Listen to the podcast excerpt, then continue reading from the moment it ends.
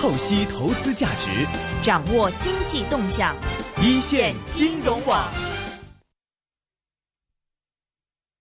今天又有一个非常牛的访问的，牛牛牛，这个真的很牛，怎么样牛法啊？若琳，其实我之前是关注到他们是当时阿里巴巴上市的时候，我在看这个电视的转播，然后呢，就是里面就请到了这家公司的一个负责人出来讲。不过因为当时是一个外媒嘛，所以是请到的是一个外外国的这个人来过来讲。但是我后来一查，哎，原原来他们在中国也有，然后在美国也有，而且投资了超级多的。牛的公司，例如呢，阿里巴巴大家认识了，嗯，滴滴打车香港人都应该识了啩。去哪儿我们早就介绍了，去哪儿我们是很早两年前就做过访问的，跟 CEO。对，土豆、头岛、Y Y Y Y 香港人可能未必识，嗯，Y Y 可能不是特别熟。Y Y Y Y 是做什么的？Y Y 语音嘛，语音服务那一种。还有 House House 这个 H O U Z Z 这个是我很熟的，因为我经常用的是一个非常出名的 Interior Design 室内设计的一个 App，非常好。Pandora 我想大家都知道啦，这些名字是他们没有这个，如果他们上市的话，没有上市之前他们就投资了。嗯，这个 VC 呃 Venture Capital 呃中文叫。这个中文叫什么？我们来问问这个。我们不要，我们两个不要讲了，把这个接下来把这个牛人给介绍出来了。是我们今天请到了是身在上海的纪元资本合伙人于立峰，于总你好，于总欢迎你，你好。你你我我们介介绍的呃差不多哈，没有 没介绍错呀。对的，没错，你们做了很多功课，谢谢，对我们很了解。VC 中文叫什么？Venture Capital 中文叫？Venture Capital 中文有两种翻译，一个叫风险投资，也有人把它翻译成创业投资。对，风险投资、创业投资，就是在没有上市之前，你们就觉得这个公司有前景，那么也就比较。价值便宜的价钱来到进入这个行业，嗯，啊，我们刚才介绍的就是非常出名的，一般人都认识的公司。嗯，我想知道，其实是你们是投了上万个公司，其中这几个呃非常成功的，还是说你们一看就非常准？到底是这个怎么可以这个投的这么好呢？可不可以分享一下你们的投资秘诀啊？啊，OK，呃，从。简单来说呢，做风险投资呢，呃，我们内部呢有一个这个基本的一个理论判断，就是说，呃，我们希望在一个大的环境当中，当然我们首先说在中国也好，在美国的市场要我们投资的项目，呃，既有这个在大的宏观环境得益于宏观环境的经济发展的这个因素，也有我们自己在对一些行业的判断。当然也有我们的一些这个基本的选择项目的一些大的标准。你比如说，我们首先希望有一个大门小门的呃理论，就是说我们希望首先我们选择投资的项目会在一个大的市场环境当中，在一个大的有发展的行业当中去选择，啊去选择，这是这是第一个我们基本的一个理论的判断。第二个呢，我们试图去寻找一些呃发展的这个台风口。发展的台风口，在这个当中会发展一些未来的，因为投资是投它的未来，不是投它的现在。我们首先要有对未来要有一个前瞻性的判断，无论是市场的，还是技术的，还是这个团队的这些因素，去判断说这个公司未来是不是在一个大的经济环境当中，处在一个高速发展的行业当中。那么处在这个高速发展的行业当中，它是不是最有潜力的一家公司？无论在技术上还是在市场上，然后这个团队是不是能够在这么前面所说的三个大的背景之下，能够把它做出来？这是我们判断和选择这些投资标的的一个基本的一个逻辑。您可不可以首先介绍一下纪元资本？你们什么时候开始创立？什么投资了多多少个项目？大概？成立到现在，我们投的项目，你今天这样问我，我一下子还没有去准确的统计过，嗯，不好意思，没关系，但是肯定没有你们说的那么多，说一万多个，当然了，这个好像好好像没有这么多，对啊，但是我们的投资的这个成功率还是比较高的，因为我们从成立到现在就始终关注中国和美国两个投资市场，啊，两个投资市场，第一个，第二个，我们也寄希望于将美国先进的一些投资理念、先进的一些的商业模式。以及中国的宏观的市场经机会和机遇结合在一块，结合在一块。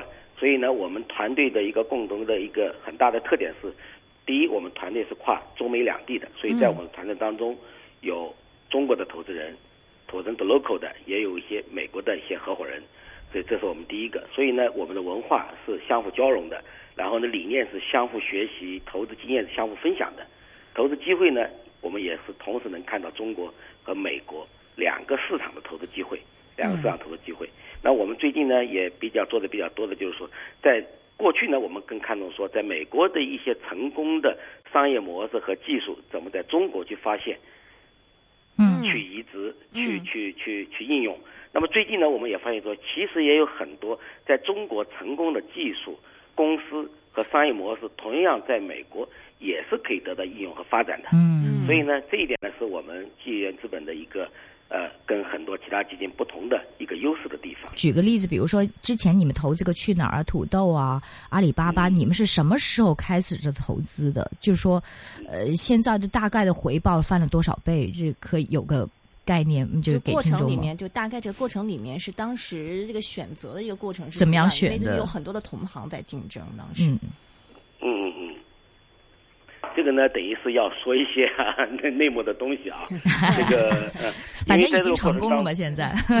呃，对，因为我们确实在这些过程当中，我们大的一个大门的判断说，这个应用一，比如说去哪这样的公司，我们认为在移动互联网的时代，应用 IT 技术去改造传统的这种旅游业，传改造传统旅游业，它是一个未来的一个大的发展方向啊，发展方向。啊，所以呢，我们在这个旅游业当中和传统产业结合的地方，我们要找到一些切入点，找到一些切入点。那么从这个角度来讲呢，我们去选择了，比如说去哪，比如说我们现在看过去传统的携程，它是用 PC 时代的这个嗯啊呃呃旅游的信息的这种搜索和和预定的一种方式。那么互联网时代呢，它也会有一些呃这样的这个发展。所以我们会选择这样这样的一个案子，啊，嗯哼，但这个呃，这个这个选择，你们这个是啊，之前是有，比如说有人是在这个行业里边比较熟悉呢，还是说，呃，你们就是觉得这个是行业，然后去深入调查，然后做一个投资，还是说之后你们甚至还会有人在里边啊参与运作吗？整个过程是怎么样的呢？会的，这个呢，首先我们是有对这个行业的一个大的判断，然后会去研究和调研这个行业，然后再去选择到合适的投资标的。投资以后呢，我们有负责这个项目投资的合伙人，跟公司一起去啊发展，去去去帮助公司成长起来。就你们也会参与公司的决策是吗？管理？对的，对的，嗯，这种参与呢是更多的是不是在这个执行层面上。是在股东和董事的这个层面上去参与。嗯嗯嗯。OK，比如说现在你们最成功的这个投资，刚才我说了很多哈，这个成功的投资对你们带来的盈呃就是呃盈利是最大的是哪间？然后大概是翻了多少倍？方便透露吗？啊，那大家都知道的，比如说阿里巴巴呀、嗯 UC Web 啊，包括这个这个去哪儿呀这些东西。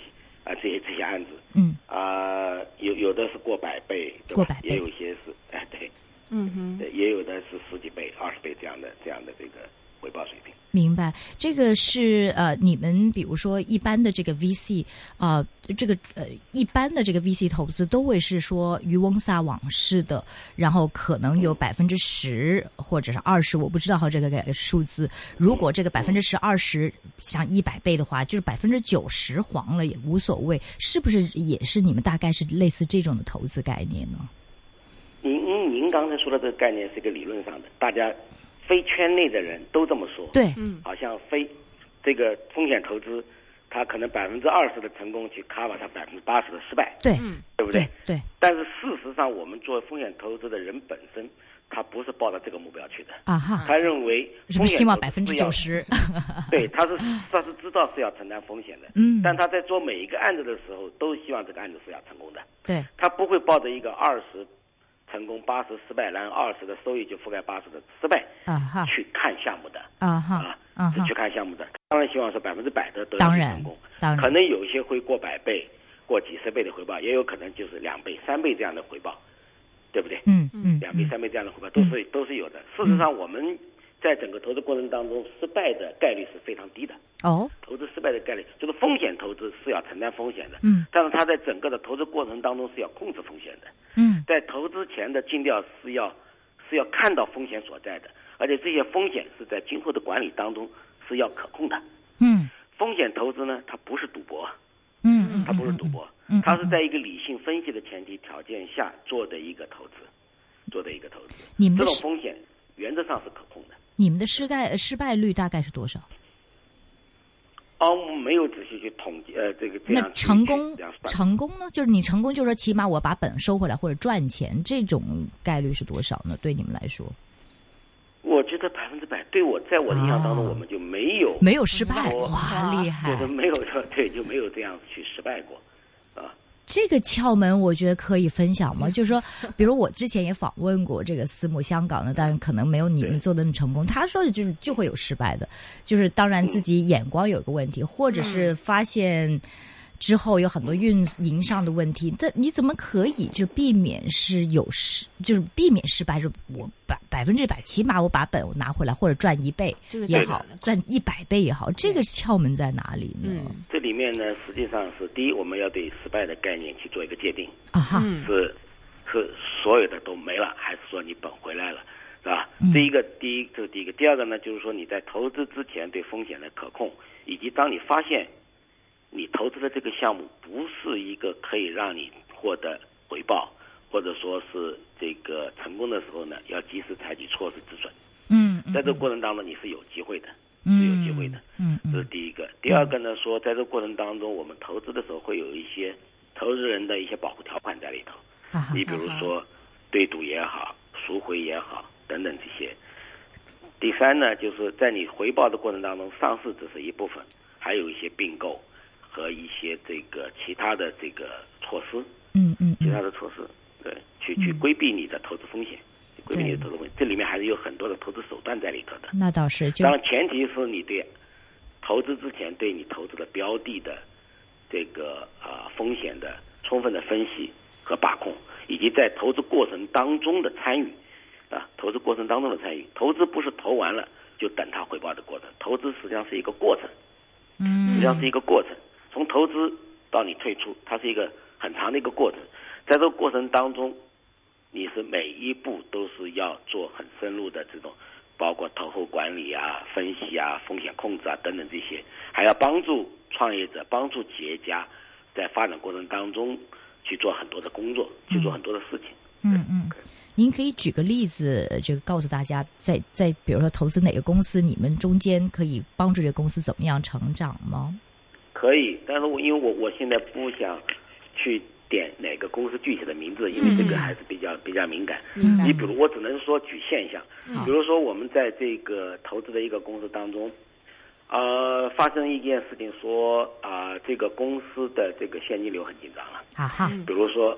它是一个这个 capital intensive 的，是。它在过程当中需要呢，因为资金需要大量的资金，嗯。然后呢，如果宏观经济政策紧缩的话，或哎者部分调整的话，可能银行贷款也会出现问题。是。嗯。在这过程当中，我们会要想办法解决公司的现金流的问题。嗯。那么解决现金流的问题有多方面，第一个呢，帮他协调金融机构，对吧？第二个呢，可能还要帮他做 A 轮或者 B 轮的这种融资，来解决他现金流发展过程当中资金的问题。嗯啊，资金的问题。第三个呢，可能还是要帮他在，比如说他的这个营销过程当中的这个应收账款的管理、内部的这个成本的控制、内部的这个流程的再造，让他的这个毛利率水平的提高，以改善他的现金流状况等等这些工作呢。从我们来讲说，我们是一个股东，我们也是一个投资人，所以我们但是不是参与他太低太有的一些细节的管理，所以我们会相对来讲是有一个独立的观点，或者第三只眼睛去看公司的时候，能够及时的发现公司在管理过程当中，在发展过程当中的一些可以改进的点，嗯。可以改进的点，以及我们还有我们自己的一些资源是公司不具备的，可以帮助他的，嗯。可以嗯帮助他。比如说我们过去投过一个案子，他在当地的银行体系里头贷款的时候，解决他现金流的问题的时候，他有困难，那么我们可以从别的这个银行或者别的地方的这种这这种这种金融机构帮助他解决一部分现金流的问题。嗯。那比如这是一个呃帮助他解决困难的一个方法。第二个呢，比如说公司在发展过程当中，它的人才团队的结构是不是合理，嗯以及在发展过程当中人才团队的建设，那么我们也可以帮助企业去招到一些企业在这个发展阶段最急需的一些一些管理人才、技术人才或者市场人才。嗯哼，中间呢，如果发生分歧，您怎么处理呢？发生分歧呢，我觉得有三个基本的一个呃呃方法，就是说过去我也曾经说过，我们是一个友好的管理型的投资人。嗯那么这种为什么会去这样界定呢？我觉得三个基本的，一个是信任，一个是沟通，还有一个是理解，嗯还有一个是理解。那么这种信任、沟通和理解呢，是建立在说在认识一致的基础上，就是我们跟投投资的企业家和创业团队呢，首先要建立一种相互充分信任的一种关系，嗯充分信任的关系。第二个呢，要充分的沟通，嗯沟通的方式有很多，嗯董事会也好，会议也好，是一种方式，但不是唯一的方式。很多事情是在这个平时多接触、相互建立信任、沟通的形式，也可能是随意的，或者日常生活当中的日常小问题的讨论，怎么积累起来的这种沟通。真正在会议上的沟通，是一种很 formal 的、很正式的一种沟通，是必要的，但它不是唯一的。嗯第三呢，在公司出现问题的时候，或者出现这个状况的时候呢，要相互要理解，嗯要理解。这种理解呢，也是在信任和沟通基础上建立的，建立的。那么这样的话呢，我觉得说，对于解决公司出现的问题呢，是有益的，是有益的。千万不能出现说创业者和投资人之间的这种矛盾，啊是对解决公司出现的问题是不利的，是于事无补的嘛。嗯嗯嗯是一种，因为首先我们先就说，投资人和创业家的这个利益是一致的，目标也是一致的，在这个基础上去解决问题，就会好很多，就会好很多。嗯哼，明白。说了这么多这个关于这个投资公司的一些经验和管理方面的一些经验，我们要到这个未来的这个这个您的展望方面了。其实内地有现在这个最重要，你们现在在关注些什么样的行业？现在在投资什么样的行业呢？现在我们对三个大的领域呢是比较关注的。嗯第一个呢就是这个啊智能技术或或者叫物联网的这么一个物联网物联嗯物联网领域 ROT。嗯哼。第二个呢是这个叫做大的健康，叫一大的健康领域。嗯哼，对，第三个呢，我们会在这个节能环保的领域。里，节能环保。对，嗯。那么物联网的这个概念，我要拆开来说，我把它说成物联网的投资，实际上涵盖的内容是很多的，嗯。包括我过去说过叫智能技术、云计算、移动互联网在传统产业里的应用、大数据，以及跟这些相关的，比如说这个软件技术、材料技术、识别技术、机器学习等等，这是个大概念。因为物联网它实际上是个大概念，如果把它拆开来说，它会涉及到很多的很多的行业。但嗯物联网本身是一个大的一个投资方向。嗯，过去包括我说过，比如说智能技术，也许是下一个台风口，是吧？那么涉及到智能技术领域里的内容，可能还包括这个软件技术，对不对？嗯包括一些移动互联网的商业模式在传统产业里的应用。嗯你比如说现在的 O2O 也好，还有一些重度垂直的领域的这个经营模式的出现也好，等等，这是一个大的。嗯第二个呢，就是医疗健康领域。我认为医疗健康领域呢是一个是具有大的发展前景的。嗯，不过这个物联网和互联网的概念，这个分别在哪里呀、这个物联网，啊、那我觉得简单的说，就是说啊、可能现在从互联网到物联网的过程当中，物联网它是有一个叫万物相连的一个概念，嗯过去是人和人之间的一种联系，通过对这个 PC 或者移动端。那么将来呢，还要建立说人和人之间、人和机器设备和物体之间、物与物之间的一种相互连接，哈哈，物与物之间的一种相互连接。所以云端就是一个解释，对，云端就是一个解释。对 OK 嗯，明白。然后健康还是节能环保三大板块，你们是呃三个都同样重视，还是哪一方面可能会重视多一点点？有吗？那我觉得，呃，从现在来看呢，三个的重视程度都是差不多的。但首先可能是在物联网嗯和健康领域里头，嗯一个是环健康、节能环保领域里头。实际上这些里面呢，它是相互交叉的，也有一些跨界的这些这个投资机会在里头的。呃这个是主要是在呃，比如说这三个领域都是在中国投资，还是都在美国投资，还是这三个领域在中国、美国都是同样的重要？我觉得是在中国呢，在三个领域里头呢，会有很多的机会，嗯有很嗯多的机会。嗯，美国呢？美国我觉得可能在物联网领域里头的机会会更多一些。为什么这个健康和节能环保，就是比如说健康，美国也是，呃你觉得已经够成熟了，反而是投资机会不多了？您的意思？呃，也不完全是因为节能环保呢，在过去的几年当中，这个美国是一个很热门的投资领域，但现在逐步逐步在冷下来。啊哈是，因为我们并不是说这个行业不好，而是说这个行业在等待一个新的一个发展机会，嗯发展机会。呃，医疗健康领域里呢，在相对来讲，在美国相对来讲比较成熟，啊哈，呃，比较成熟一些。那中国呢，在这方面呢，这个发展的空间会更大一些，嗯，明白。会更大一些。对，嗯哼，那么这样说说到这个中美方面的这个区别，我还想这个问问一下您，就你刚刚也提到是说，其实现在内地中国的有一些的这个创业公司，这个估值蛮高的一个问题，你们现在怎么样去嗯去？你是顺着这个市场走呢，还是说我们先停一停呢，等这个市场冷一冷呢？停嗯。不是任何一个基金的一个一个一个风格，嗯。因为你首先说，在一个大的市场环境当中，去怎么调整你的策略，嗯。投资的 pace，嗯。或者对对估值的判断，自我的判断。啊哈，啊。那么在这个当中呢，就是说估值的高与低，它是相对的，嗯。它不是一个绝对的，它的相对呢要 comparable 说两个大的方面，一个它未来的发展前景。嗯你如果说现在是个一亿美金的估值，你如果看到它未来的两到三年当中，这个十亿美金或者百亿美金市值的公司，那么这个估值相对来讲，它就是一个不高的估值。所以我们首先做这样的判断，嗯对它未来的一个判断高与低是相对的。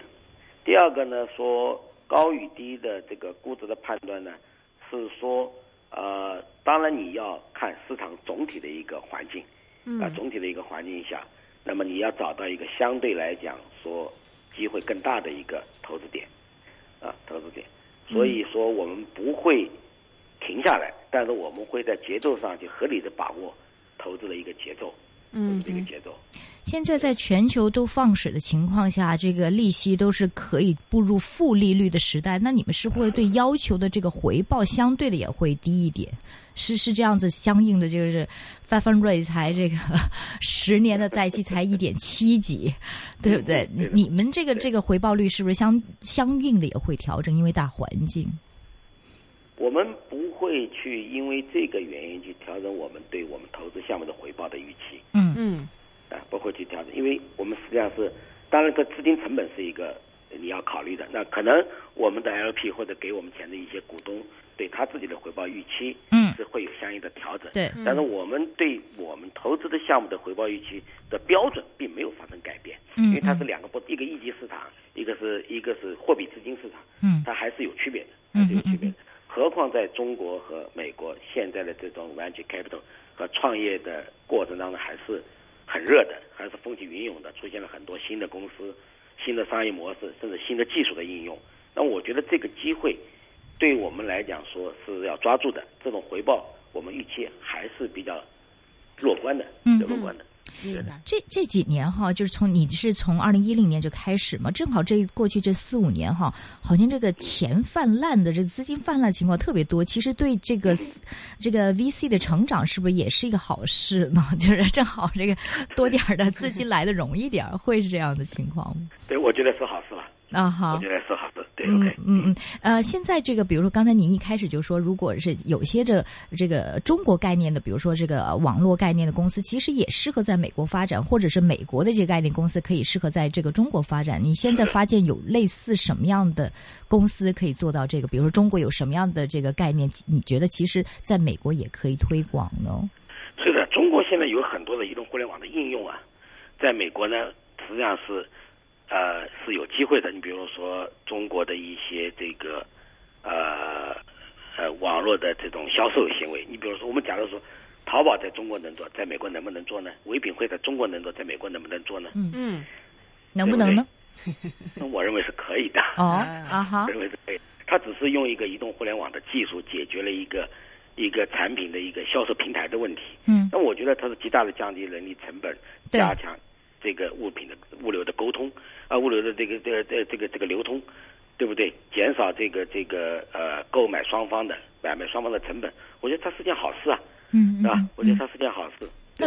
为什么美国没有类似像淘宝的这种很大的网站的成功呢？啊，那那我觉得说可能会涉及到一些人力和物流成本的问题。嗯是吧？还有一个市场基数的问题，嗯啊，市场基数的问题，当然也有一些这个这个相赖的相对的一些法规的完善的问题，对不对？嗯嗯因为呃，在这个过程当中，呃，我相信它将来一定会有，不一定是淘宝，但一定会有中国成功的一些商业模式在美国的应用。嗯嗯，阿里巴巴现在在海外的一些拓展，您觉得看好吗？因为刚才您提到，其实在海外拓展的话，嗯你跟中国本土的相相差很大的有一些条件。对的，嗯它是会有些区别，但是我认为这种大的这种趋势是不可以改变的，嗯因为这种互联网、移动、移动互联网这种这种趋势是不会改变的，只是说它的成长的速度是不是像阿里巴巴在中国这些年的成长速度，这个是每个国家和每个经济体之间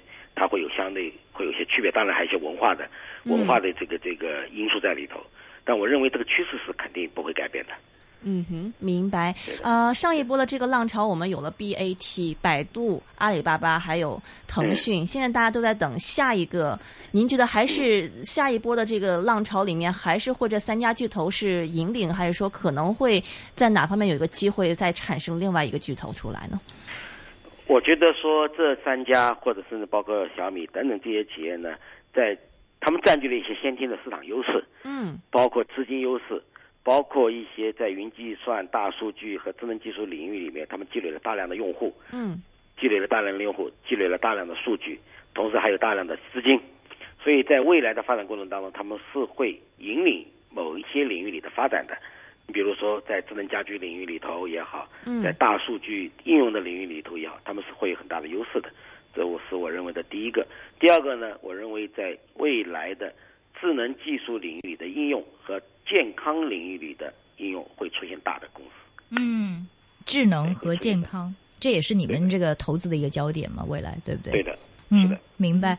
那么现在你们的这个又有中国人投资，又有呃美国人投资嘛？这个百分比是呃相同的吗？还是说可能中国人投资者多一点？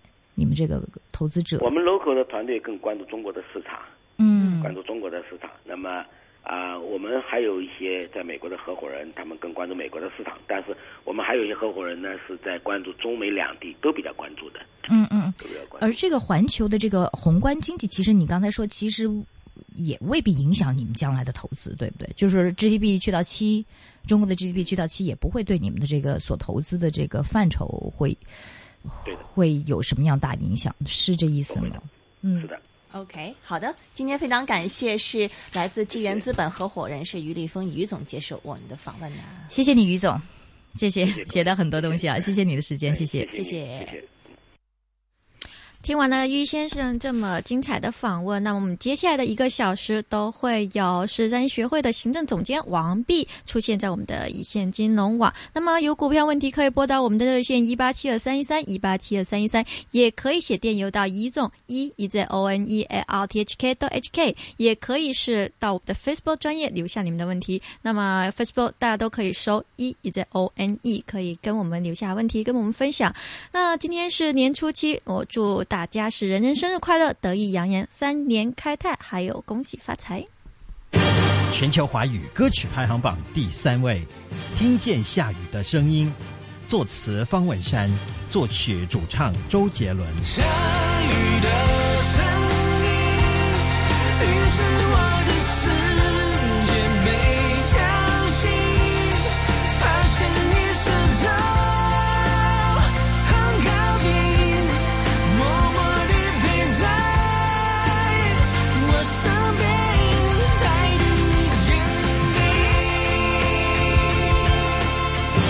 FM 九十四点八，香港电台第二台，星期六中午十二点，中文歌曲龙虎榜时段；AM 六二一，数码三十一，香港电台普通话台，星期六下午两点，全球华语歌曲排行榜。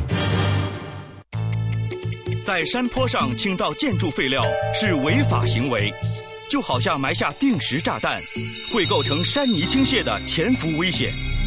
一旦山泥倾泻爆发，不仅会造成财物损失，甚至还可能导致人命伤亡。